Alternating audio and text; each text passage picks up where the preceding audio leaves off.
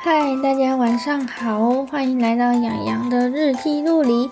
在这个节目里呢，我会用生活的方式来分享一些保险的知识，让你在选择保险的时候不再迷茫。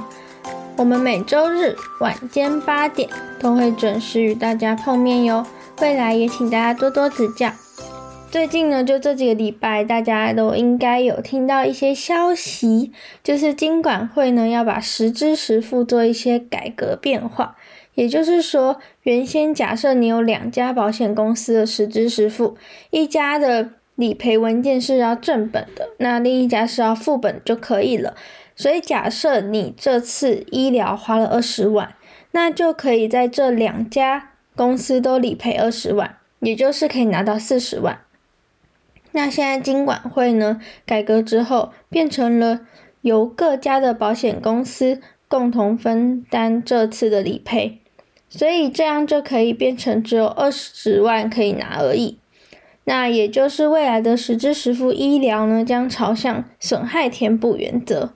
那什么是损害填补原则呢？所谓的损失填补原则，又称不当得利禁止原则，意思是说。保险呢，对于损害的填补不可以超过被保险人受到损伤的范围。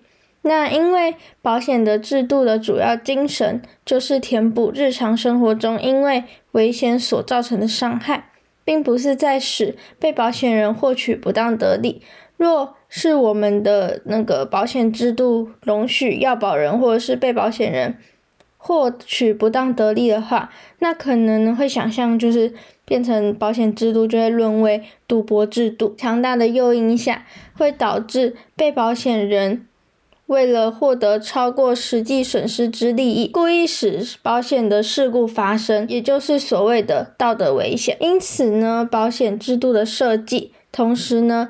要避免了道德危险的发生。那什么是损害填补原则呢？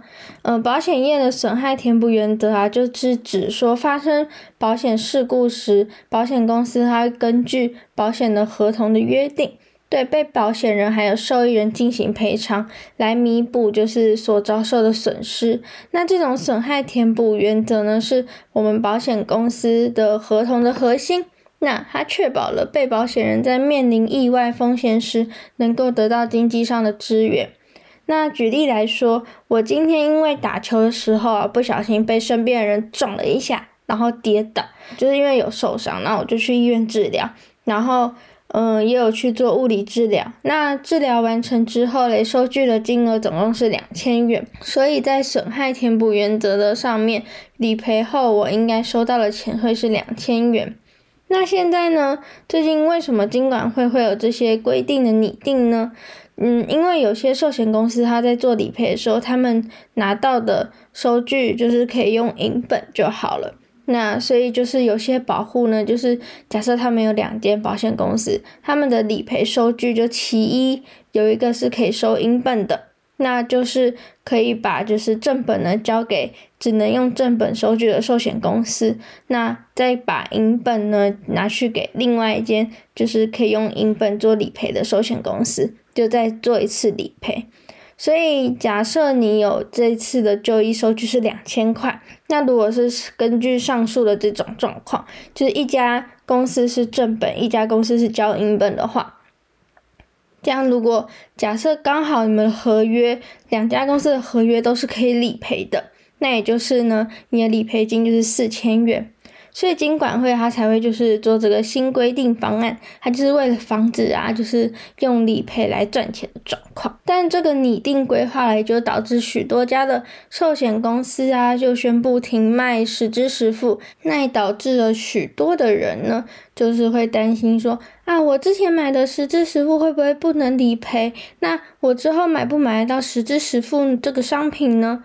但其实这些是可以先不用担心，就其实这些可以先不担心的，就是第一个呢，你之前买的商品。公司呢，它会既往不咎，所以当你要理赔的时候，只要是商品条款可以做理赔的项目，那公司呢基本上也是都是可以理赔的哦。那之后会不会买不到商品呢？其实这近期应该是不会发生那么快啦。但如果你的经费是充足的状况下，越早买是越好。就越早准备是越好。但如果有经费的考量，还是要以自己最需要的保障去做选择吧。那我们今天的节目嘞，就先到这里喽，谢谢大家收听，我们下期见喽，拜拜。